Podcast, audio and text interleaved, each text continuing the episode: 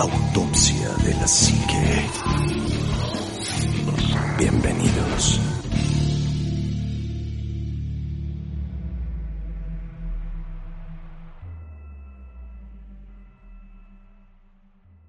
Hola, ¿qué tal amigos? Buenas noches, bienvenidos a su programa de Autopsia de la Psique y feliz y contento porque estamos el equipo completo otra vez y eso me da mucho gusto y mucha alegría. Amigo Omar, muy buenas noches. Amigo Ánima Santos Santos, mi queridísimo Ánima de Coyoacán, muy buenas noches, espero que te encuentres de maravilla, así como mi querido Juanma y mi queridísimo amigo Chite, qué, qué gusto poder saludarlos en esta extraña noche de, de pues no sé, como de de climas ambiguos, de hecho lo había comentado Juanma desde el podcast anterior, como que los climas están raros en la ciudad y en todo el mundo. Y pues bueno, en fin, no sé qué tenga que ver la gimnasia con la magnesia, pero este está rara la noche y yo creo que así como también el tema de hoy que va a estar buenísimo porque Sí, claro. vamos a entrar en una polémica. Híjole, yo es- Sí. espero no herir susceptibilidades, amigo, porque va a estar tremendísimo, va a estar bien cacacuco, así que espérense porque la noche va a estar sabrosona. Oye, además ahorita que dijiste noche rara, hoy es noche de cometa, ¿no? Iba a haber un cometa hoy. No tengo la más remota idea, Bueno, amigo. eso, eso lo investigamos después. Amigo Chitek, muy buenas noches, amigo. Amigo Ánima, Juanma, Omar, amiguitos autopsios, bienvenidos sean a su podcast semanal Autopsia de la Psique y pues sí, bastante contento de estar grabando con ustedes en esta eh, en esta noche rara, atípica como ustedes mencionan y les soy sinceros, la verdad es que este tema eh, sí no, no ni siquiera sé algo, eh, para serles sincero. Ah, debes de saber, por lo menos debes de conocer algo, algo de, de- del- del, del medio. Eh, los turbo No. juro que no. Entonces, este, ahora sí voy a estar bastante, eh, pues a la expectativa de lo que dicen, así que, este, pues voy a disfrutar mucho, Pues mucho. a ver, este- este esperemos, esperemos que no. Juanma, muy buenas noches. En esta noche clara de inquietos luceros, qué bueno que nos pudimos reunir. este, Bajo la sombra del y pues sí, un- sí, no, bueno, qué bella canción. Eh, un gusto estar con ustedes, Shitek Omar, Anima, eh, un, un gustazo. Que, que como dice Shitek, tampoco soy diestro en esta materia, pero pues a ver qué sale, ¿no? Eh, la verdad es que es un gusto contar con su presencia como todos los jueves, viernes o sábados o el día que podamos subir el podcast. Pero este, pues un, placer estar aquí nuevamente con ustedes. Pues hoy vamos a hablar precisamente de los santos, de los santos que son los mediadores entre los seres humanos y Dios para poder efectuar un milagro. Y hay santos polémicos, hay santos que son muy milagrosos y, y, pues vaya, es una playa de, de santos que cada año yo creo que se agregan al, a, a nuestro calendario como unos 52, 62 santos y eso no se agarran a algún evento como ahora que fue la guerra de los cristeros en donde hubo santos al por mayor o alguna guerra en Yugoslavia, etcétera, ¿no? En donde los santos abundan. De santos pues sabemos, ah, bueno, sabemos algo, eh, pero por ejemplo hay polémicos, eh, eh, por ejemplo el caso de, de Malverde, aunque no sepan de santos, saben quién es este Malverde, ¿no? O la Santa Muerte, ¿no? O la Santa Que Muerte. también es una santa. Bueno, sí. que, aquí lo interesante sería saber cuáles son los requisitos para convertir a alguien en un santo. Porque bien lo dices, hay muchos santos y cada uno tiene sus fortalezas y hay unos santos que son muy fuertes. Y, y no nada más por la devoción que se les pueda llegar a tener, sino porque en sí mismos son, son seres fuertes, son seres eh, eh, demasiado poderosos. Pero ¿qué se requiere para ser un santo? O sea, no, no basta con ser el ánima de Coyoacán, ¿no? No, claro, que no, no. Fíjate, amigo, que, que, tu pregunta es bastante válida primero. Yo creo que para darle peso a este primer, eh, esta, esta primera entrada del podcast, yo creo que eso es lo, lo fundamental, ¿no? Entender por qué puede ser un, no- un, un santo o no. Fíjate que eh, le hicieron una, una entrevista a Santiago Blanco, el obispo de la Cruz del Eje y juez delegado de la Congregación para las Causas de los Santos en Argentina hace unos años, que qué se necesitaba para convertirse en santo, ¿no? Esto en referencia a que el Papa Francisco recién había canonizado a cinco personas eh, y que eh, pa- era, muy polémica la situación de la canonización de las de las personas y dice este este eh, este obispo dice cualquiera puede aspirar a la canonización sin importar su origen, condición social, raza. Solo tiene que tener una vida de santidad o lo que le llamamos el olor de santidad, que haya fama de santidad, que haya vivido las virtudes cristianas de un modo heroico y que haya ausencia de obstáculos insuperables. Para iniciar un proceso de canonización eh, se tiene que investigar primero, eh, tiene que haber como una nominación, tiene que haber como una candidatura, donde la iglesia va a investigar principalmente el lugar donde esta persona murió y quién fue. Dice el todo cristiano debe, puede, puede proponer a alguien, pero generalmente prospera en aquellas causas que son propuestas por algunas diócesis, comunidades religiosas de hombres o mujeres y de grupos laicos.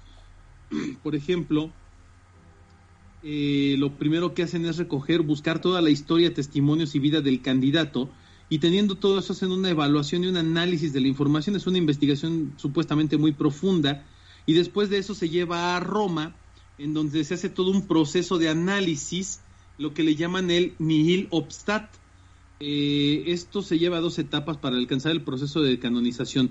Primero es la fase diocesana, que una vez superada llega a la que le llaman fase romana. La fase diocesana es donde el obispo constituye un tribunal o una comisión que eh, analiza toda la historia de la persona, su familia, el contexto en el que vivió, cuáles fueron sus supuestos milagros, ayudas, apoyos, bendiciones o su vida de santo, etcétera, etcétera. Y eh, el, postulador es quien principalmente ayuda a entregar toda esta información y después se citan a los testigos si es una causa moderna de 30 años hacia acá. Si es una causa histórica, el proceso se basa únicamente en la investigación y recopilación de documentos históricos. De esto se pasa a la fase romana que ya les platiqué, donde la documentación eh, se transfiere a Roma, precisamente al Vaticano, y ahí se hace una validación jurídica. Después de eso se nombra una persona que se le llama relator quien estudia toda la documentación y elabora un positio, que es una tesis doctoral en la que se exponen los argumentos que demuestran que esa persona vivió realmente heroica en las virtudes de la fe. Y entonces es cuando demostrado al 100% le presentan esta información al Papa y el Papa puede decidir si se hace o no la canonización. Entonces, este es como el procedimiento tradicional para ser santos. El lineamiento... Si ustedes quieren ser santos, ya saben lo que tienen que hacer. No, además hay que recordar que, generalmente, porque así lo, así lo hemos visto en toda la tradición de, de, lo que hay en la Biblia, a veces los santos no llevaban una vida muy ecuánime o muy muy este que será como muy fácil de seguir no porque a lo mejor estamos hablando de que había por ejemplo no sé esta ay se me fue la, la, la, la mujer de, de Cristo que le, que le atribuyen por ejemplo a Magdalena a Santa Magdalena, pues que realmente tenía una vida y, que fue lo que causó de pues el que esté libre de pecado que aviente la primera piedra, ¿no? O, ah, santos lo que, pasa es que ahí es donde entra ahí es en donde entra anima el segundo criterio para canonizar a alguien, que es la martirización. Si eres un mártir y, y sufriste tu vida como mártir, pero mueres a consecuencia de tu fe, sí, te liberas de toda la parte burocrática de la iglesia y en automático eres candidato a ser canonizado. Al igual que la otra es la comprobación de un milagro. Si se comprueba eh, favorablemente al menos un milagro totalmente tipificado por lo que la iglesia determina como milagro, en automático eres eh, favorable para que seas canonizado. No, y además dije María Magdalena como, como, como la mujer de, Cristo, pero es que aparece como mujer de Cristo, pero no porque tengan algún tipo de relación sentimental, ¿eh? para que eso quede bastante claro. Es la mujer que aparece en la Biblia, junto con la otra mujer que es María, este, María, la, la, siempre virgen, ¿no? Así es. Entonces, vaya, son, son dos cosas totalmente diferentes, y a lo que voy es que no llevaban una vida perfecta cuando, pues, antes de ser santos. Ah, después encuentran el camino de Cristo, eh, rectifican, tienen ya este tipo de oración, esa rectificación de, voluntad hacia, hacia, hacia Dios y se vuelven santos, ¿no? Pero hay santos que no son reconocidos por la iglesia, por ejemplo es el caso de, de, de, ay, de Malverde que les acaba de, de, de, Malverde. de Malverde que no está oficialmente como tal eh, hecho santo por la, por, la, por la iglesia católica, ¿no? Es Malverde, que era una persona que se dedicaba a robarle supuestamente a los ricos para darle a los pobres, en este tipo de, de, Robin Hood, mexicano que muere de una manera muy trágica, a alguien se le ocurre hacerle una especie de altar en donde, donde él muere y empieza a hacer como este tipo de milagros que la, que la iglesia católica no reconoce como tal, ¿no? También está, este, por ejemplo, el, el caso de la Santa Muerte, que, que la Santa Muerte no está reconocida por la Iglesia Católica, sí por la ortodoxa, eh, no, por la tradicionalista, la, la católica tradicionalista, que sí está reconocida como tal, como, como una santa. Además de que, pues, supuestamente sí tiene sus su, sus fervientes, sí tiene muchísimos fervientes seguidores, eh, en circunstancias también raras, porque generalmente lo que es Malverde, lo que es la Santa Muerte, pues sus, sus adeptos en la mayoría de los casos, pues son a veces personas que se dedican a la delincuencia o al tráfico de drogas o a algún tipo de cuestiones que no son propias a lo mejor de, pues, de un santo, ¿no? Como bien, bien diríamos, sino que tienen atribuciones totalmente diferentes. Y no que esté, yo no estoy diciendo que esté mal, eh, que cada quien pueda adorar lo que se le dé su regalada gana, siempre y cuando se le haga como con, devoción, como habíamos dicho, ¿no? Pero por ejemplo, otra persona, eh, en este caso, que no es eh, bueno, sí es considerado como santo es el, eh, el, niño Fidencio, ¿no? El niño Fidencio, que es otra persona que hacía milagros en vida y que al final de, de, de, de, pues de su vida se le busca tener esas atribuciones milagrosas que realmente pues sigue trayendo mucha gente a un lugar que se llama, allá, por, por, Zacatecas, que se llama eh, el Pirulillo, en donde pues sigue trayendo mucha gente. Estábamos hablando también de, de, de hace poco, eh, en una, en una, no sé, no me acuerdo en qué podcast o en alguna historia hablé, en, en una historia, una entrevista de radio creo fue, eh, en donde también Pancho Villa se le, se le da esas atribuciones ya milagrosas o esas atribuciones ya de, de, de fe. Entonces ya también tenemos como, como a Pancho Villa en este, en este aspecto milagroso y hay que recordar que Pancho Villa, aparte de ser nuestro héroe de la, de la revolución y que es como fundamental para que esto se, se, se lograra, eh, realmente Pancho Villa tiene historias muy sangrientas y tiene eh, episodios muy sangrientos en donde asesinaba muchísima gente. Eso es otro tema de otro podcast y de otro, de otro tipo de podcast, ¿no? Pero no, no tenía esas atribuciones benignas como para ser un santo, ¿no? Fíjate que que lo comentaste, este, el niño Fidencio no está reconocido por la Iglesia Católica como santo. No. Lo han, lo han querido este, meter a fuerzas, pero sí. no, no le han dado jamás la, eh, la, la, oportunidad, o sea, sobre todo porque la Iglesia dice que no le han encontrado, no han reconocido como tal ninguno de los supuestos milagros que él realizaba, ¿no? Así es. Eh, de hecho, es, es muy complicado porque, pues bueno, si ustedes no lo saben, pues el niño Fidencio nace en 1890 y tantos, a finales de 1890 sí. y muere por ahí de mediados de 1930. Entonces, este, mediados finales de los 30. Entonces es muy difícil encontrar información o documentación fidedigna que avale o que certifique sus milagros, ¿no? No, y además aquí, por ejemplo, con el niño Fidencio, hay, hay dos cosas que se me hacen muy interesantes.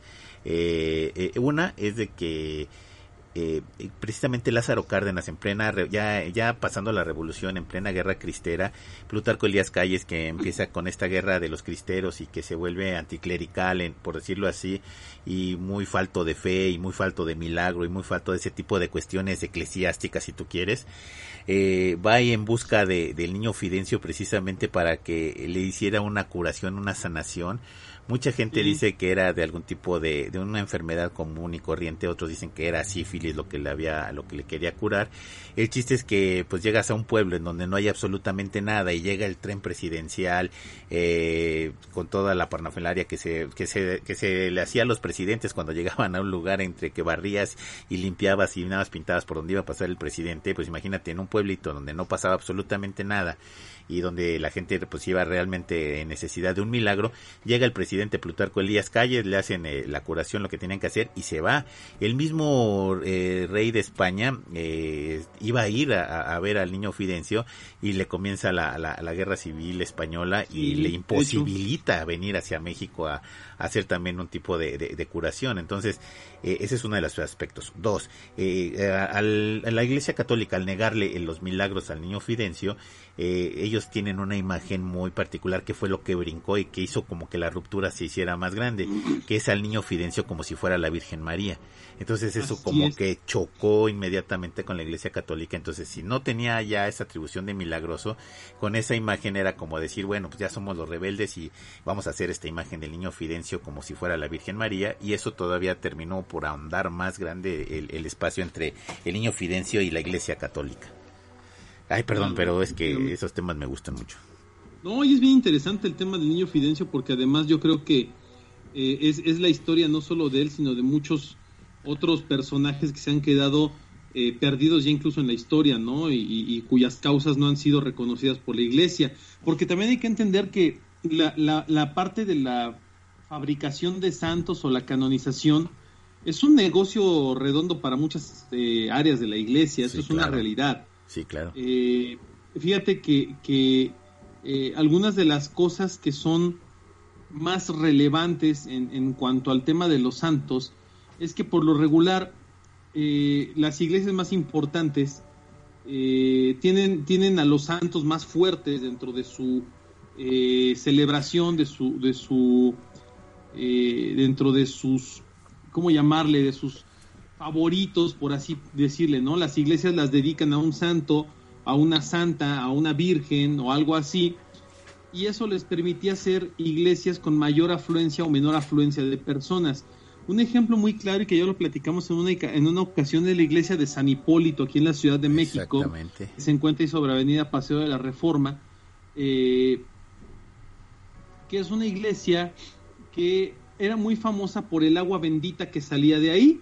Y, que, ahora la venden. A tal grado que hasta... Mandé, ah, que ahora la venden, ¿no? La famosa agua de San Hipólito. Que porque decían que era muy milagrosa y no sé qué tantas cosas. Pero un día de repente se les ocurrió empezar a, venerar a San Judas Tadeo. Había, siempre ha habido gente que lo ha venerado. Es el santo de las causas difíciles y de las causas perdidas. Y de los Y la iglesia se dio cuenta de que era un santo al que la gente le tenía mucha fe y que eh, las personas iban a, no solamente a, agradecerle muchas cosas al San Judas que está ahí en la iglesia de San Hipólito, sino que también eh, le dejaban mucho dinero.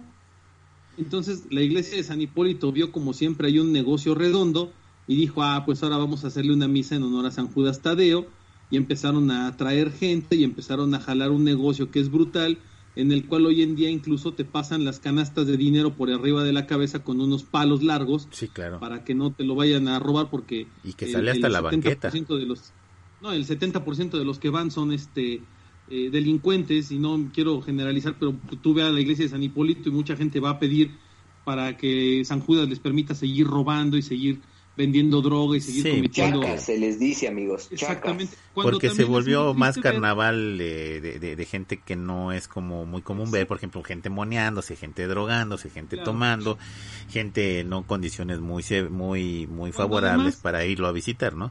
Claro, y además hay un grupo de personas que son fieles realmente por convicción de San Judas Tadeo, que hasta ellos mismos te dicen que ya se sienten incómodos de ir los días 28 de cada mes, especialmente el 28 de octubre, que es el, eh, el, el, santoral más fuerte de San Judas Tadeo, les pesa ir los días 28, ¿no? Entonces prefieren ir en otros días a visitar a la figura de San Judas Tadeo o ir a otras iglesias, porque la misma gente que profesa la fe a San Judas Tadeo de una manera tal vez un poco más ortodoxa o más tradicionalista, se han dado cuenta de que, de que se ha vuelto un verdadero circo, ¿no? Y un circo con tal de sacar dinero, que eso es lo único que hace la iglesia de San Hipólito, meterse un billetazo gracias a la popularidad de una imagen a la que se le ha dado una falsa atribución. Y fíjate que eh, hablando precisamente de la iglesia de San Hipólito, ha, sido como bien adaptable a, los cambios de, que ha sufrido en México de lo que tiene de historia. ¿eh? eh se crea la, iglesia, bueno, era una ermita cuando era la, la, capilla de los mártires, que eran los mártires, que eran los conquistadores españoles que habían llegado a conquistar a México y que habían muerto precisamente en ese lugar cuando fue el ataque más fuerte de la noche triste. Mueren ahí, se hace la capilla en... Eh, eh, en donde se hace la, capilla de los, de los mártires en su honor y, efectivamente esa iglesia pues era como recordatorio porque se hacía una, una, una marcha que se llamaba la Marcha de los Pendones, que iniciaba precisamente en la, en la iglesia de San Francisco, que está atrás de la Torre Latinoamericana, recorría Corpus Christi, San Diego, este, San Hipólito, la Santa Veracruz, eh, hay la otra, ¿cómo se llama? San Juan de Letrán, y total que record y un convento que termina, bueno, termina el convento donde está ahorita Bellas Artes, que era la, la, la, precisamente la marcha de los pendones, en donde pues había toda una infraestructura bastante grande, eh, donde había pues obviamente remuneración económica para ciertas personas o para ciertos comerciantes se termina eh, lo, de los pendones, se van este, quitando ciertas iglesias, se hace se, termina la marcha y pues San Hipólito empieza a perder como esa característica hasta que empieza a surgir un santo que ni siquiera es como el, el, el mayoritario de la iglesia, porque es San Hipólito, que es el patrono de la Ciudad de México la capilla de los mártires deja ser de los mártires este conquistadores y ahora es la capilla de los mártires cristeros. Entonces refrescas otra vez esa imagen de que la capilla de los mártires siempre estuvo ahí y dejó de ser de los españoles para convertirse en la, en la capilla de los mártires cristeros.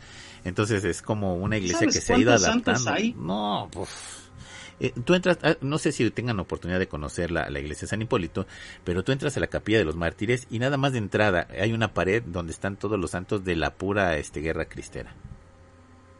Sí. O sea, sí son muchísimos. No, pues. sí, muchísimos, son, muchos. No sé si sean miles, pero sí está una pared llena de, de, retratos de los precisamente los santos que, que fueron canonizados en la, en la para la guerra cristera, ¿no? Entonces, imagínate. más perdón, ¿cuáles son los más importantes de todos? Porque, o sea, escucho, por ejemplo, a San Miguel Arcángel, ¿no? Y sé que es, pues es Don San Miguel Arcángel, pero, pero estás hablando de que hay, hay infinidad de santos que a lo mejor eh, están ahí presentes.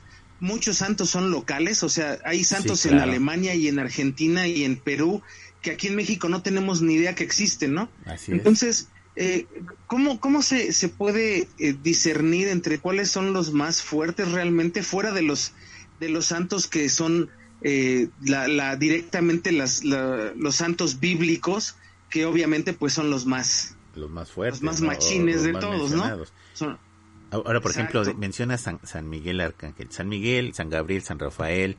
Ay se me fue el nombre San Uriel eh, realmente ni siquiera eran personas comunes y corrientes como nosotros que somos pecadores y que somos este personas eh, comunes y corrientes y que tuvimos la facultad de discernir entre el bien y el mal. Pero por ejemplo los ángeles eh, en este caso pues son santos, ¿no? San Gabriel, San, San Miguel Arcángel. Y en el caso todavía de San Miguel Arcángel, que eh, ni siquiera es una categoría alta como lo es Gabriel o como lo es Uriel, sino que es un, es un arcángel que todavía está como tres rayas abajo de los, del trono de, de, Dios en este caso. Y es el jefe de las huestes, o sea, es como el jefe del ejército. O sea, siendo tan, tan, tan pequeño, eh, vamos a decir en jerarquía, se vuelve como el santo más fuerte a nivel este ejército y se vuelve como el principal enemigo de, del diablo en el universo, ¿no? Eso es, eso es, yo creo que meritorio, ¿no? Sí, claro. Lo que no entiendo es por qué no, nunca subió en el rango, o sea, por qué la iglesia nunca lo, lo, envió más arriba, pues, si, si era el generalísimo de las, de, las de, todos celestiales. Los, de todos los huestes, ¿no? Entonces, yo creo que sí debe de haber tenido algo más fuerte. Pero hablando de, los santos, yo hace rato a forma como entre de broma y no, te decía el santo niño de Atocha, por ejemplo. Pero tú, tú buscas la historia de este santo y ha hecho milagros, o sea, a lo bruto, ¿no? Y, pues buscas santos así que, que, a lo mejor para nosotros en México son como muy, a lo mejor muy pequeños, eh, eh, nada más, y resulta que tienen una historia increíble. Pero por ejemplo aquí en el caso del Santo Niño de Atocha iba a sonar a lo mejor eh, muy agresivo para las personas que son muy fieles de él y qué bueno que sean fieles de él, pero, pero por ejemplo Santo Niño de Atocha es un pueblo, eh, es un lugar donde era es que es Fresnillo Zacatecas, eh, en donde pues eran pueblos mineros. Entonces dónde está la riqueza pues en los pueblos mineros. Entonces, ¿qué pasa? Que si tú tienes un santo, en este caso el Santo Niño de Atocha, que realmente es un niño Dios, eh, le das atribuciones pues ya más económicas más fuertes y, pues te va a jalar a gente, ¿no? Tienes una iglesia o una un lugar donde atenderlo con un mucho lujo y, y tienes este pues lugares donde puedes llegar a, comer, donde puedes llegar a hospedarte, pues obviamente vas a traer a mucha a mucha gente, lo que pasa igual que en San Juan de los Lagos y lo que pasa en la villa, ¿no?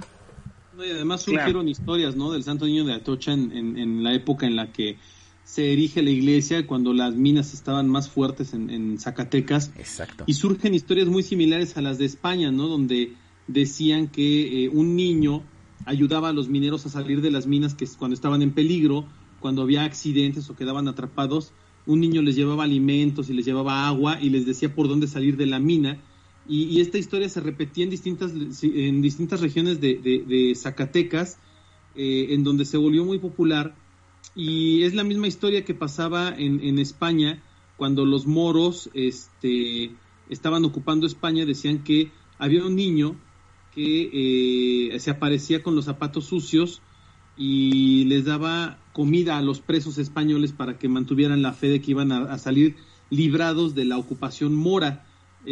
Eh, eh, aquí en México de entrada es el patrono de los mineros, ¿no? El Santo Niño de Atoches. Es, es, una tradición increíble la que existe en torno a él. Y, y, aquí cabe señalar lo que decía el ánima, ¿no? Es interesante ver cómo hay similitudes entre distintos santos, eh, con, con, algunas historias que hay en México y otras historias que hay en España, historias que hay en todo el continente americano en torno a ellos, y que, y que de alguna forma te generan una cierta eh, adecuación de la fe al entendimiento, una tropicalización, llamémosle así, o una localización de la información.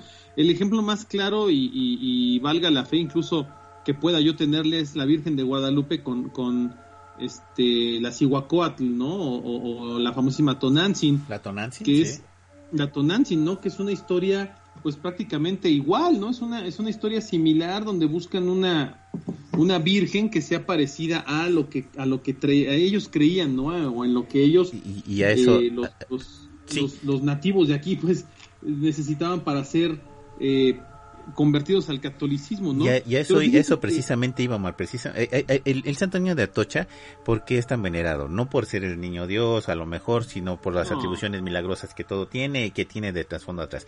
Pero aparte te identificas con él, no sé si decía ahorita Juanma o decías tú, eh, ¿por qué no conocemos a los santos de, pues, no sé, de Argentina, de, de Ecuador o de Perú? Pero este por ejemplo ves al Santo Niño de Atocha y lo ves con su, su bastoncito y su bolecito, su silla de, de, pajita, su canasta tejida, o sea, entonces es como más mexicanizado, ¿no?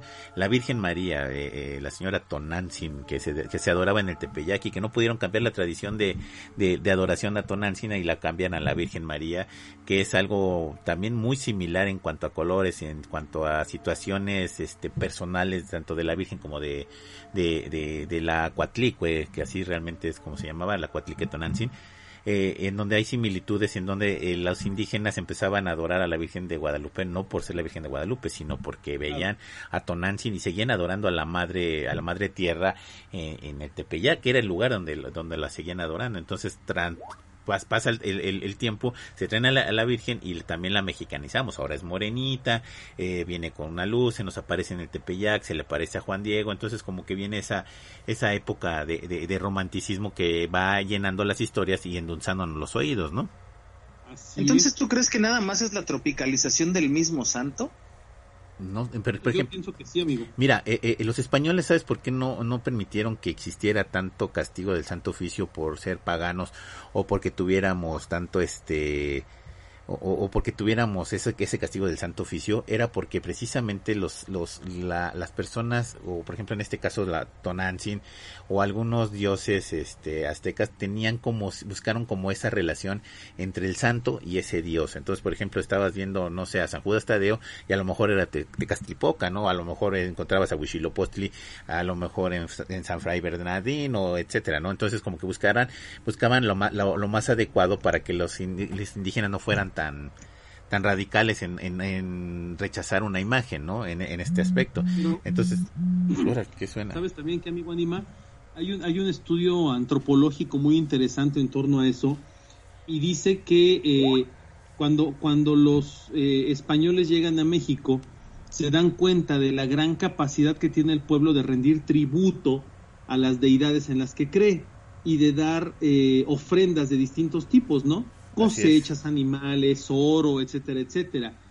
Eh, al, buscar convertir a los, a los nativos, por así decirlo, a, a la fe católica, cristiana, romana, apostólica y remocha, se dan cuenta de que también la gente sigue siendo muy donante en muchos sentidos, ¿no? Las iglesias, tú lo sabes muy bien, Anima, pues se construían con recursos del pueblo, y con el apoyo del pueblo de manera incondicional o de manera obligada. Había este albañiles, había constructores, había gente a la que incluso le quitaban tierras para construir una iglesia, un convento y demás, y luego los volvían a, entre comillas, contratar como, como trabajadores y peones de la eh, de, lo, de las eh, cofradías o eh, de las mismas iglesias. Vaya, el pueblo, el pueblo era muy noble hacia la fe y aunque sabemos que nuestros ancestros pues siguieron adorando de alguna forma a sus imágenes durante mucho tiempo, pues con el paso de los años se fue diluyendo esa adoración de, de, de Tlaloc en, en, algún santo, ¿no? O del Acuatlico en alguna virgen y cosas parecidas. Entonces, eh, por tradición, seguíamos siendo muy donantes y seguimos siendo un pueblo muy donante. Si no, eh, me crees, fíjate nada más cuánto dinero entra en San Hipólito cada día 28, cuánto dinero entra en la Basílica de Guadalupe. No, pues infinidad, infinidad de dinero, muchísimo dinero. Entonces, como negocio, la iglesia dijo, pues no nos conviene darles en la madre porque esta gente pues sigue dando y sigue aportando y sigue apoyando y sigue conservando el negocio de la iglesia. Bueno, en, el caso de, de, los santos. Y regresando precisamente a este, por ejemplo, como tú dices, hay santos que el santo que no se ve no se adora, ¿no? Entonces hay, hay santos que tienen como más publicidad, que tienen como más ese, ese aspecto más milagroso eh, en donde, por ejemplo, no San Judas Tadeo, pues es altamente milagroso, San Charbel también altamente milagroso, vas y lo buscas, eh, por ejemplo, no sé, el Cristo del Rebozo, que tenía una historia, fíjate, el, Cristo del Rebozo, que es una, una historia maravillosa, una leyenda de, de, de, México increíble, eh, termina allá en Santo Domingo y, y pues muy poca gente sabe que existe el Cristo del Rebozo, ¿no? El Cristo del Veneno, tú ves al Cristo Negro, pero realmente no sabes la historia que hay detrás de ellos y la gente lo adora a veces sin, sin saber qué es lo que hay ahí atrás de esa, de esa historia, ¿no? Entonces somos como muy dados a, ese tipo de, de historias y de situaciones en donde a veces eh, los santos pasan de moda, ¿no? También y, que ya no se ya no se veneran como tal, ¿no? Yo creo que pues tiene que ver con perdón, yo creo que tiene que ver con su club de fans, ¿no? Sí. Sí. O sea, que tantos fans tengas, entonces es que tanto te impulsa la iglesia también para sobresalir todavía más y traer más adeptos y obviamente más dinero. Que no, no estoy diciendo que los santos no sean milagrosos, ¿eh? No, no, no, Estoy hablando completamente de lo que hace la institución con la imagen del santo. Porque a mí me queda súper claro que los santos hacen milagros. Eh, pero vamos, como que él se aprovecha de la situación, ¿no? Que tantos seguidores tiene un santo, y entonces, bueno, haz de una mejor capilla, que es lo que decía el ánima con el niño de Atocha, eh, o qué tanto eh, podemos jalar que, venga más gente, que deje más dinero, que compre más imágenes, más estampitas, más esto, más aquello, este, y, pues le vamos metiendo lana, ¿no? A esa situación. Y, y, tú puedes verlo, o sea, no hay ni siquiera un aproximado de lo que gana una Basílica de Guadalupe el 12 de diciembre. No, no hay manera de que te lo puedan decir, o sea, no, es, prácticamente imposible, ¿no? No, pues es como, es un, un regalo que te, yo creo que te ha de durar todo el año. Ahora, fíjate que, que, que, hay mucha gente, precisamente como, como ahorita bien lo mencionas, que piensa que el que hace el milagro en realidad es, por ejemplo, vamos a hablar, que San Judas Tadeo es el milagroso. Realmente no, San, San Judas Tadeo es la persona que va a abogar por nosotros, porque el que hace el milagro se, sigue siendo este Jesucristo, en este caso Dios o la persona que está más arriba, pero eh, él nada más lo único que está haciendo es como hacer nuestro, nuestro trámite allá arriba en el cielo, ¿no? Es como nuestro gestor del milagro, entonces le pido a él, pero él, sí, él, él, sí, es, que así funciona, o sea, mucha gente piensa que él es el que hace el milagro y no, ah. ningún milagro es atribuible a, algún santo, es, es como nuestro gestor, es como el de, bueno, San Juditas, ayúdame, por favor, a que me quede sin empleo. Entonces San Juditas va con el mismísimo Señor y le dice, oye, tengo a este cuate que me está pidiendo trabajo, concédele un trabajo. Dios intercede para que se haga el trabajo y pues viene San Judas y ya te ofrecí el milagro, ahí está el milagro, ya lo tienes. Entonces es como el, el gestor, realmente el que hace el milagro es el de arriba. Claro. Sí, así es.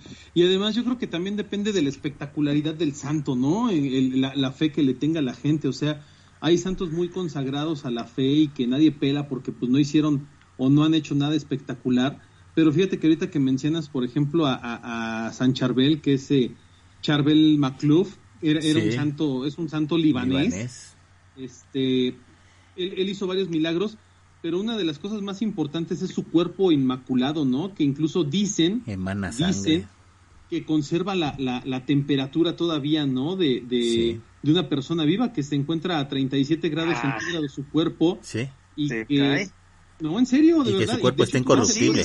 y que el cuerpo está incorruptible. El cuerpo de San Charbelis parece que está durmiendo. El cuate es impresionante. Ya tiene, falleció a finales de 1800. Entonces, que, que, se haya conservado por más de 100 años de una manera eh, prácticamente este incorrupta es impresionante, ¿no? Y por eso también es un es un santo tan tan poderoso, querido, ¿no? Aquí se venera mucho en la iglesia de San Agustín en México. Sí, es un santo muy importante. La catedral maronita. Maronita, precisamente, eh, que tiene mucho mucho peso porque además después de muerto en 1950 eh, en una misa le pasan un amito, un amito es una especie de, de, trapo hecho con lino, se lo pasan por la cara y queda, queda impresa su imagen en un milagro que presenciaron muchas personas. Entonces, eh, de hecho, la, la, imagen se adora así. A veces hay unas que tienen a San Charbel en una telita. Así es. Es muy parecida al, al, divino rostro. Entonces, eh, se supone que, que, San Charbel es el patrono de todos los que sufren en cuerpo y alma y de las situaciones también este, perdidas, ¿no? De las situaciones difíciles. Y, y fíjate que aquí en México, ahorita que lo mencionaban, me acuerdo de otro que es muy famoso y por ahí se nos había olvidado, San Martín Caballero. Sí, claro. todo el mundo claro. de San Martín Caballero. San Martín Caballero, el, famoso en los ochentas. Y ese, ese, es el santo que te encuentras en todos los negocios porque es el que ayuda al, al, al, sediento, al que no tiene ropa, al desvalido y le da él su propia capa y le da su propia comida y le da su propia ropa, ¿no? Al dinero, San Martín de Porres también es muy venerado en México. San Martín de Porres. Otro santo que otro santo que pasó de moda, pero que era súper venerado, Anima, y tú históricamente lo debes saber, es el famosísimo santo de los cocineros y las cocineras San Pascual Bailón. San Pascual Bailongo.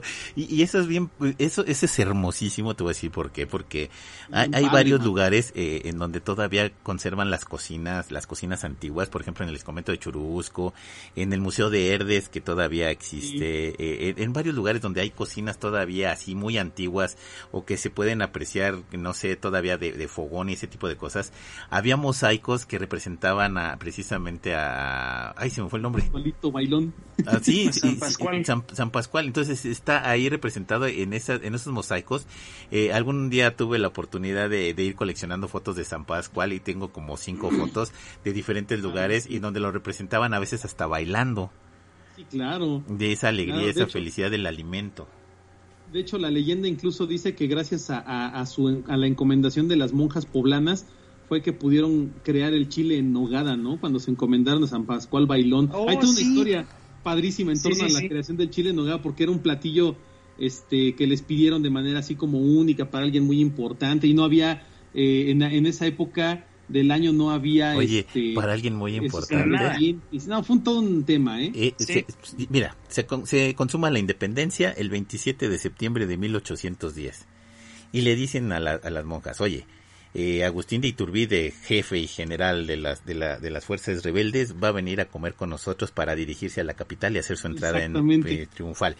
Eh, pues que necesitamos hacer un, un algún alimento y como se tenía apenas el, la bandera, la nuestra famosa bandera trigarante, la del verde, blanco y rojo, las monjas muy acertadamente eh, hacen un, un alimento de los dioses, que es el famoso chile nogada, que reúne los tres colores precisamente en conmemoración de, esa bandera, que es el rojo, el blanco y el verde, en un, en un solo platillo que además suculento y que se quedó para la historia del alimento en México como un, un platillo súper tradicional. Ese es el, ese es el personaje. No, no, yo sé que no, a mí tampoco, pero es como el alimento tradicional y es el alimento, vaya, un chile en nogada eh, es famoso, aunque no, no lo consumas, ¿no? Sí, claro y ese era el personaje famoso, San Agustín de Iturbide, le digo San Agustín de Iturbide porque hizo milagros para poder unificar la independencia y luego no le reconocieron sus milagros, ¿no? bueno, pero es que no murió... No murió el nombre de la fe. ¿Quién es el santo de autopsia? Ah, ni el ánima de Coyoacán o no hay de otro. No, este, no, el santo de todos los que, los que de alguna forma andamos en temas paranormales y demás, San Benito. San Benito, San Benito. de Murcia. Este, eh, San Benito eh, tiene precisamente eh, el mismo demonio dijo no me nombren a San Benito porque no puedo enfrentarme con él, ¿no?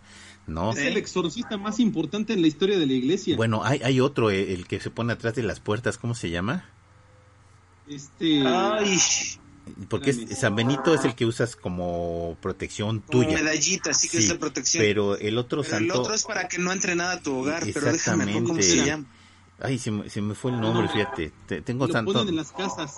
Sí, lo pones atrás de, la, Sí, de es una cédula. del hogar, pero no me acuerdo. ¿Qué sí? No, ¿Cómo no- se llama? Sí, si lo pones atrás de la...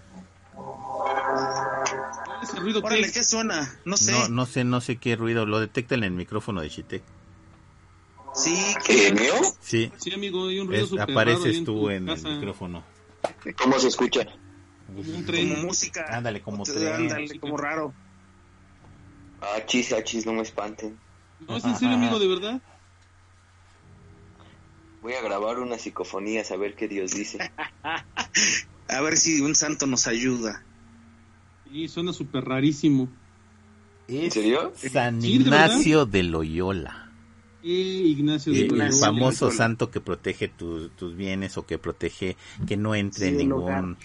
Porque no sé si, si, si- bueno la historia de precisamente se radica en esto de que hay, hay veces que oímos tocar la puerta y que no hay nadie que ha pasado hablando de, de ruidos extraños y de, de, de sonidos que hablamos en otro Cosas podcast eh, y todo el mundo es muy dado a decir adelante pásele Pase usted. pase usted. ¿Y, y qué es? La- el, el demonio para entrar a tu casa necesita de dos cosas. Una, que tú lo invites y dos, que tú lo invoques.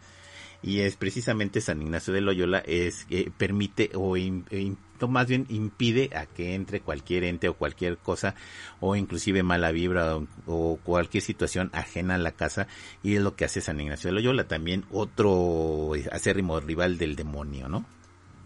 Fíjate, estaba, estaba pensando ahorita y me acordé.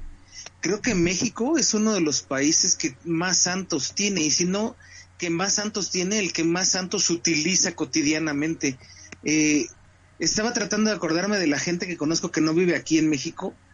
Si en algún momento me han dicho o he visto fuera atrás de sus puertas o en su cartera algo, y no, ¿eh? O sea, salvo los españoles, que, que sí conozco varios que, que tienen imágenes en su cartera y demás.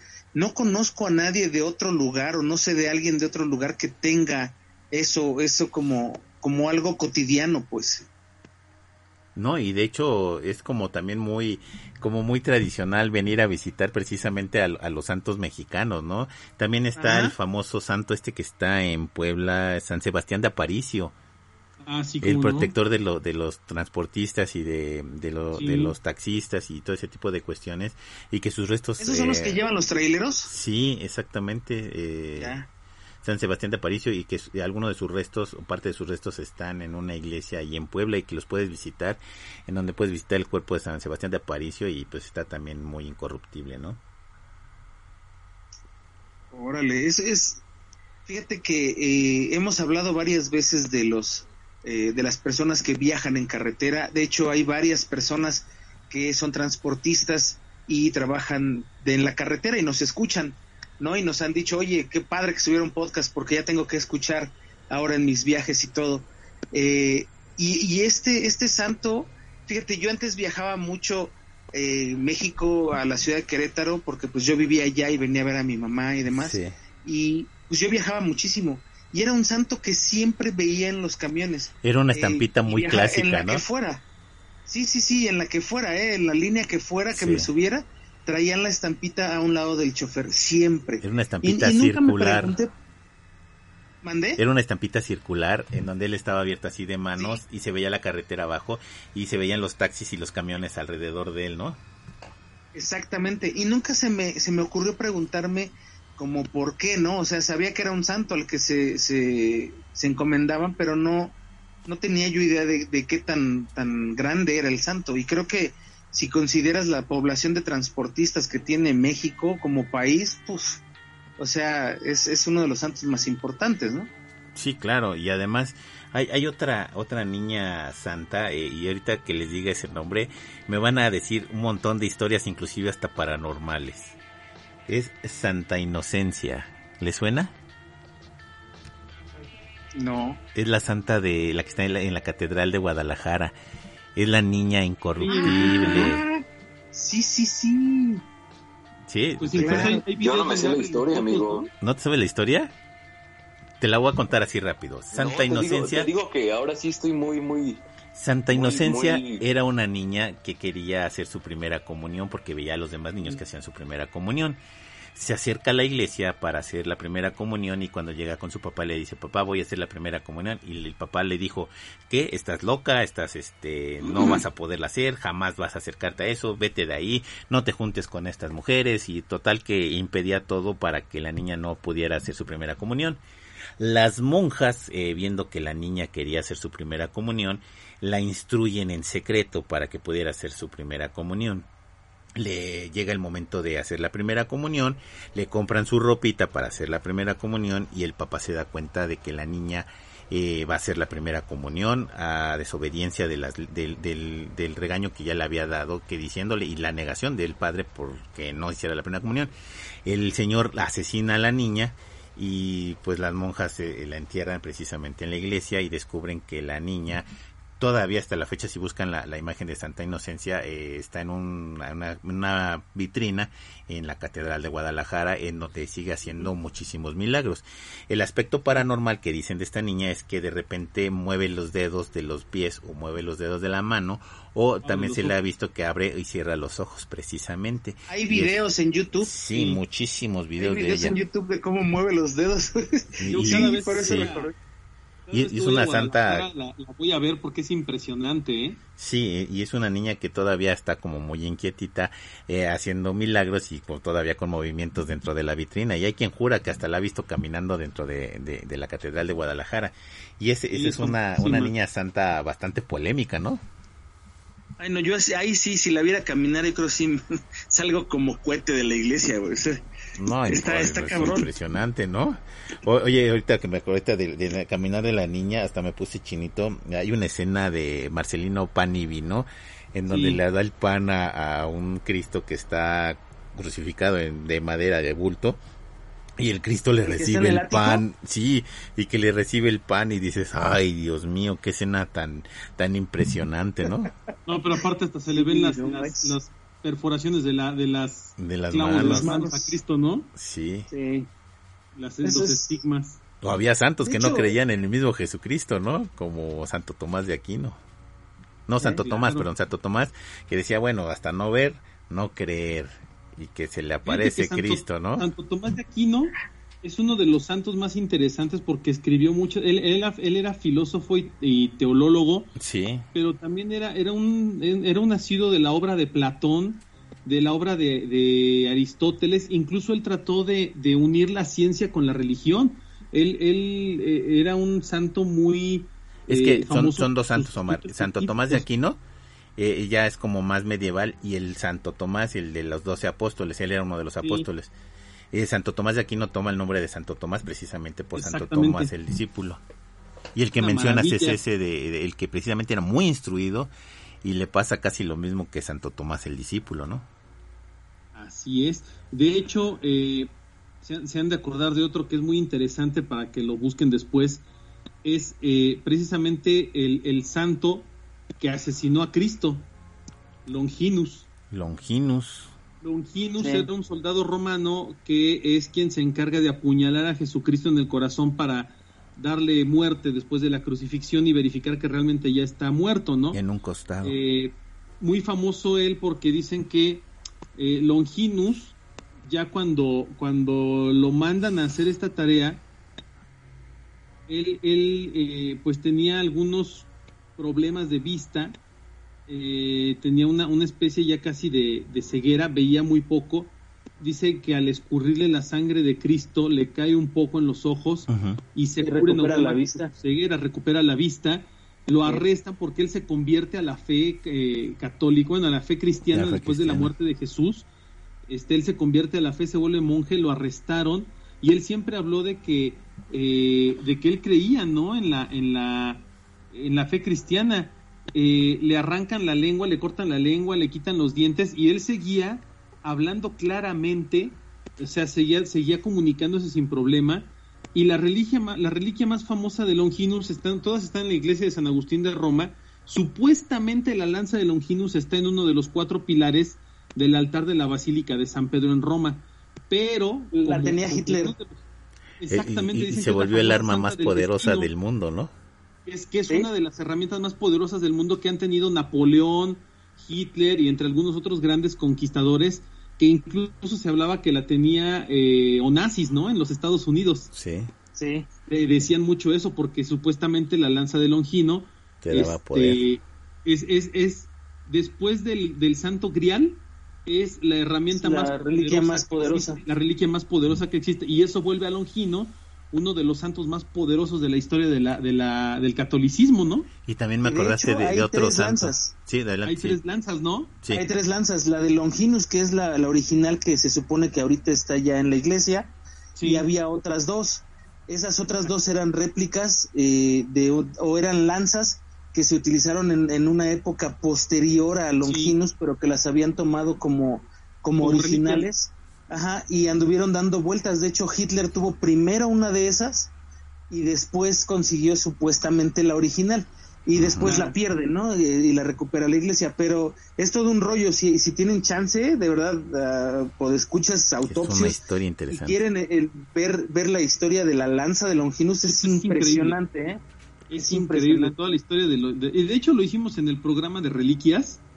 Este, hablamos, hablamos un de de la lanza de Longinus y de todas estas historias. Es, es increíble la historia de Longinus, ¿eh? Fíjate, Y así ahí, yo creo que, ahí híjole. estaba este María Magdalena, santa. Eh, Longinus, santo.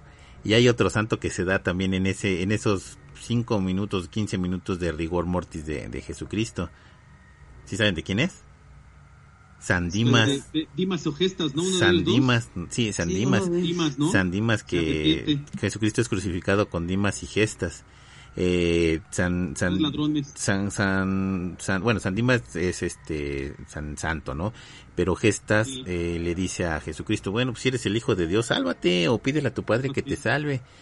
Y San Dimas dice, yo sí creo en ti y me arrepiento de todos mis pecados. Y dice, de bueno, hecho le pide, ¿no? La sí, bendición. tú estarás Le conmigo. Dice, dice, cuando mueras puedo estar a tu lado. Sí, claro, y se va con él. Y entonces San Dimas también se vuelve santo.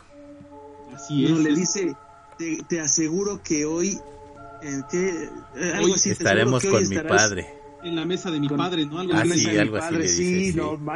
Qué historia tan, bueno, aparte de Por- tan cruel, ese- qué, historia hecho, tan bella.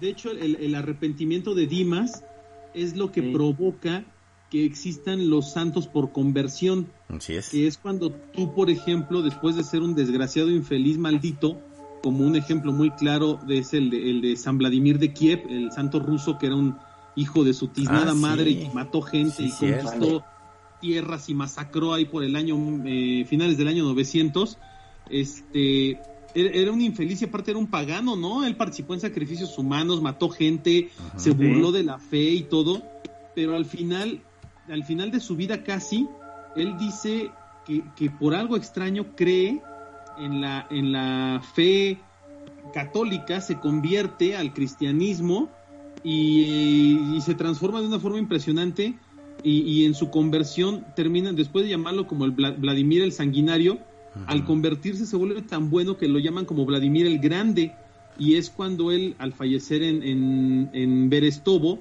eh, desmiembran su cuerpo y lo distribuyen entre distintas iglesias de toda Rusia para venerarlo como reliquia y lo vuelven santo, ¿no? En automático, por, por la conversión. Entonces dicen, es donde entra este argumento de la fe que dice que tú puedes ser el más desgraciado de todos y al final, justo en el último momento de tu vida, arrepentirte y aceptar la fe católica y aceptar la, la, la fe en Dios y en ese momento se te perdonan todos tus pecados, ¿no? La, la fe católica es la única que hace eso.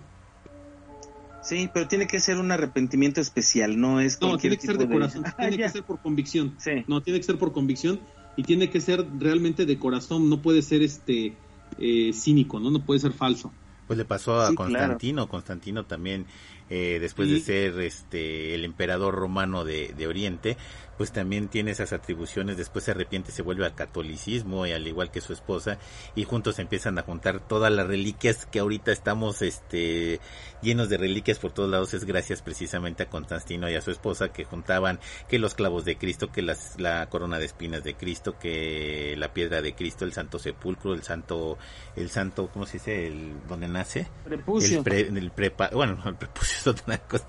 El, el, donde, es otra reliquia. Donde, Esa es donde otra reliquia. La, la cueva, la cueva donde nace, etcétera, un montón de, de cosas que, que también precisamente al convertirse al cristianismo, pues tenemos un montón de reliquias, inclusive como el Santo Sudario de Turín y un montón de cosas que a lo mejor pecaban inclusive de ser originales, ¿no? Pero era una manera Claro. como de propagar esa fe o esa esperanza hacia la gente, ¿no?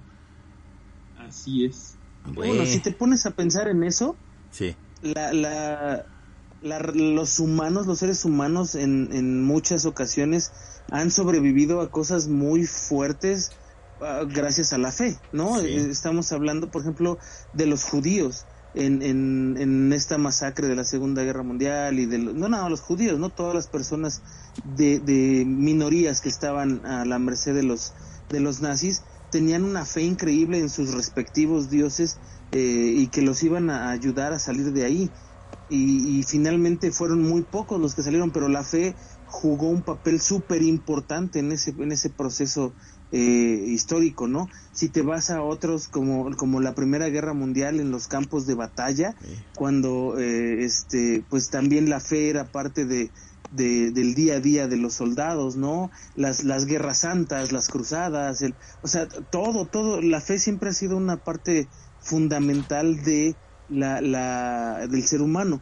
Ahora hay mucha gente y se ha vuelto una moda el hecho de que la gente sea, eh, pues, cero religiosa, ¿no? Que no tenga ningún tipo de creencia hacia un ser superior y esto de repente cambia cuando tienen algún problema y esto me consta, ¿eh? O sea, he visto gente decir infinidad de cosas sobre las religiones y decir que Dios no existe y que es una basura, etcétera, etcétera, y que cuando tienen un problema, te lo juro, me, así me lo han dicho, Sí. sí, no, mano, gracias a Dios, y hasta los volteas a ver con cara de, sí te das cuenta lo que estás diciendo, ¿no? O sea, Claro. la fe- Pregúntale la a Gloria son- Trevi. Sí, claro, ¿no? O sea, juega un papel importantísimo en la vida de todo ser humano, eh, independientemente de la religión que, que, Que profeses. que profeses o de los santos que, en los que tú creas o no creas. Eh, siempre eh, hay una, y es, esto es, si no me equivoco, Mar, corrígeme si estoy mal, esto es una cuestión psicológica en donde uno tiene la necesidad de creer que hay un ser superior, quien sea, el universo, una estrella, el sol, este, la Virgen de Guadalupe, Jesucristo, Mahoma, quien tú quieras, pero es una necesidad del ser humano sentir que hay alguien superior y que no está solo. Es. No, y Es además, una- es una necesidad humana, ¿no? Y por eso también las religiones a veces han, han abusado de todo esto, Sí. ¿no? no, además Eh, como que se, se habla- perdieron esas historias, Omar. Por ejemplo, esas historias, se- además se perdieron esas historias románticas, por ejemplo, de San Francisco de Asís, de, no sé, de, de la Virgen de Guadalupe, esas historias románticas que te contaba la abuelita o el tío, Claro. y como que se fueron perdiendo esas tradiciones orales, inclusive de, de tradición de, de- de cultura, y se fueron perdiendo, y la iglesia se sentó en un trono en donde dijo, ah, pues son míos, y ya para qué cuento historias, y para qué ando buscando este reliquias, y para qué ando trayendo cosas, y pues, la gente va a seguir yendo, ¿no? La gente ya cree. Se va perdiendo Sí, ya la, la gente la ya magia cree. de la fe, ¿no? Sí. Sí, claro. Dejaron de hacer su chamba. era- claro, era mítica, había Sí. misticismo, había mucha magia. Y de hecho, aunque nosotros analicemos a los santos más eh, tremendos de la historia y sus, sus, sus actos terribles, pues están en la historia, ¿no? Estamos hablando de santos de los que podemos hablar de hace 200 años, 300 años, 500 años, 1000 años o más. Eh, y hoy, por ejemplo, tienes una Santa Teresa de Calcuta que ya se demostró que su fundación era una verdadera eh, nido de podredumbre y de corrupción y de maldad y que trataba muy mal a los enfermos y que eh, la Madre Teresa de Calcuta incluso en alguna declaración después de que gana el Premio Nobel de la Paz en 1979 se atreve a decir que, que, que le, le preguntan acerca de los enfermos que están en la fundación de la Madre Teresa de Calcuta de las car eran que las carmelitas descalzas, ¿no? Ajá. Es- Sí. eh, se atreve a decir que, que hay, hay pruebas de que los enfermos están muy maltratados, de que la gente está sufriendo mucho, de que no les dan incluso los medicamentos que supuestamente les entregaban El dinero para la ayudarlos en el dolor. Sí, y la, y la Madre Teresa de Calcuta se atreve a dar una declaración que palabras más, palabras menos dice algo así como, este, no es bueno verlos sufrir, es, es, es emocionante ver que sufren como lo hizo Cristo durante la, la durante la pasión, entonces el, el sufrimiento de estas personas enfermas realmente es algo bueno para el mundo porque lo está ayudando. o sea, es una declaración brutal, ¿no? Por parte de una persona que supuestamente ayuda a los enfermos, ayuda a los desvalidos, y después se destapó la coladera y se dieron cuenta de que realmente eh, eh, la, la, la, congregación de la Madre Teresa de Calcuta pues era un nido de corrupción y de robo y de tranzas y de malos tratos y de cosas terribles, ¿no? Pero es algo que tenemos muy reciente, es algo que se puede encontrar eh, en la historia fresca de la humanidad. Pero pues ya hablando de santos de hace mil años, pues ya que les vas a investigar, ya que vas a encontrar. Precisamente, ya, ahí, hace, y ya. hace rato estriba precisamente en que santos eran más, más este adaptados o más queridos, ¿no? Vimos el caso de, de, de, San Juan Diego, que pues ahí sí existe el santo y ahí está, ahí lo tenemos pero llega a San, Juan San Juan San Juan Pablo II y le tumba el trono en México, ¿no? Entonces todo el mundo voltea a ver a San Juan a San, Juan Pablo II y olvida a San, Juan Diego, que inclusive perdió su iglesia que estaba ahí cerca de donde era el cine Lindavista. no la perdió. Nunca se la dieron. Nunca se la dieron realmente. Está en ruinas todo eso. Así es, entonces. y además, mira, e, estás hablando también de, dos cosas muy, muy importantes, ¿no? Una es la, la, la, la temporalidad de las cosas y otras la influencia. Eh, en el caso de, Juan Diego, pues sí podrá ser mucho el, el, supuesto indígena, el personaje este, que yo insisto en que es un personaje ficticio eh, que crearon para poder eh, meter la religión de una forma más sencilla, para poder inculcarnos la fe en la Virgen de Guadalupe, que la gente incluso realmente pues a Juan Diego le importa una pura y dos con sal, ¿no? A la gente lo que le importa realmente de fondo es la guadalupana, ¿no? La Virgen. Sí, pues y, claro. Y tan es así que no le hicieron mucho iris a, Juan Diego cuando lo canonizaron. Fue como que, ah, pues qué padre que lo canonizaron, ¿no? Pero pues ese güey me vale chetos. San, Juan Diego. Este, San Juan Diego, pues está chido, ¿no? Y, y Juan Pablo II al final del día chueco, derecho, malo, bueno, lo que tú quieras, pero fue un personaje reciente que estuvo cerca de la gente aquí en México, ¿no? Entonces hubo mucha emoción por parte del pueblo para, para canonizarlo y además también, vamos a ser sinceros, era un gran negocio canonizar a Juan Pablo II ah, de manera inmediata, ¿no? Y en México más. No, en México todavía más.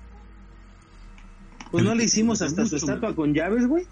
Pues sí, y fíjate que, bueno, todo, todo mundo tuvimos oportunidad de ver a, Juan Pablo II, creo, si no me equivoco, por comentarios que me han hecho, y esa paz que te daba, yo cuando tuve oportunidad de ver a la Madre Teresa de Calcuta, también me daba esa, esa sensación, fíjate, y la vi cuando estaba muy chica.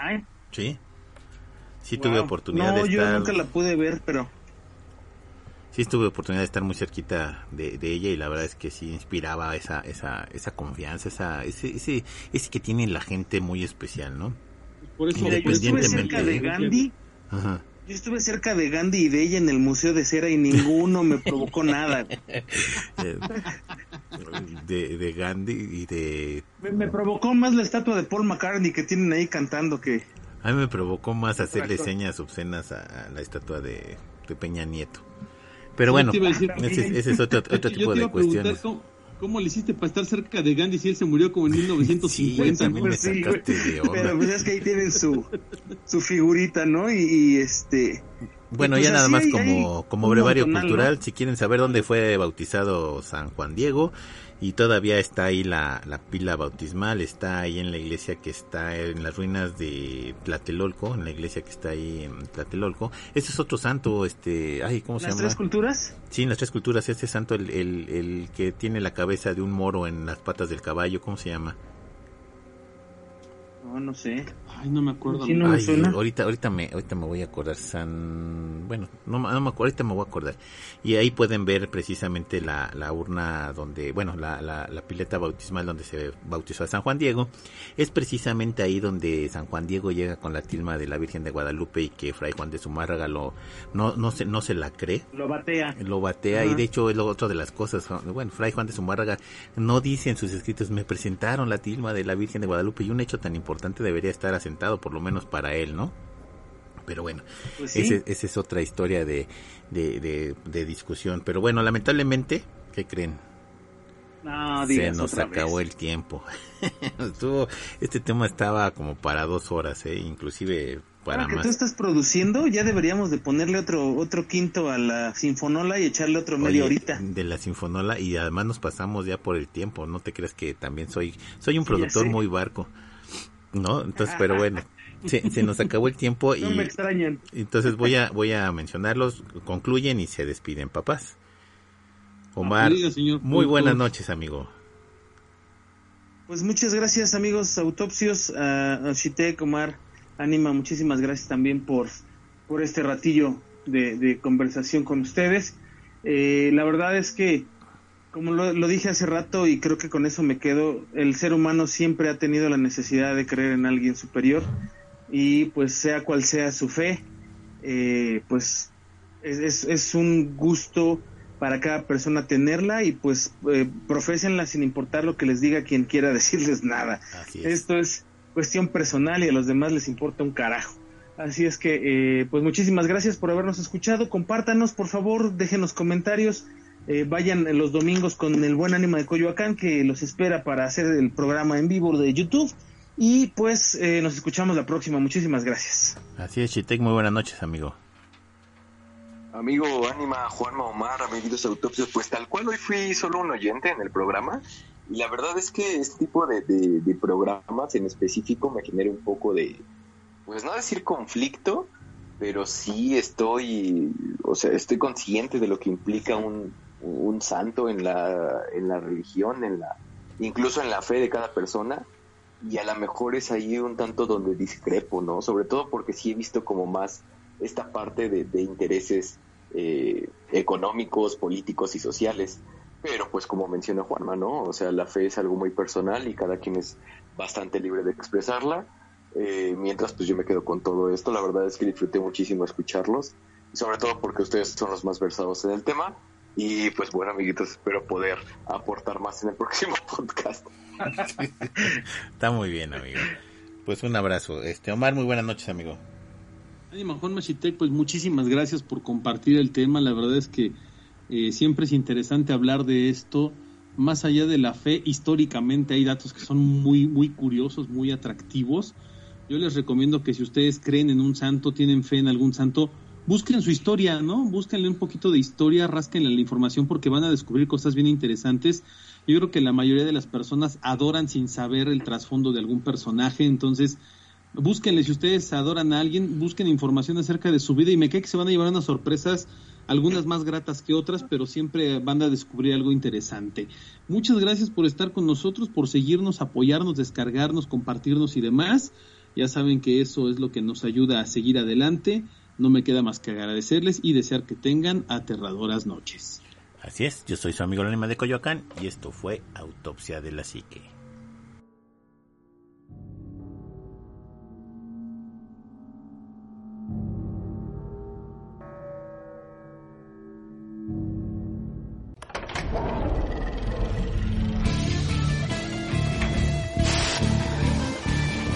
Autopsia de la psique.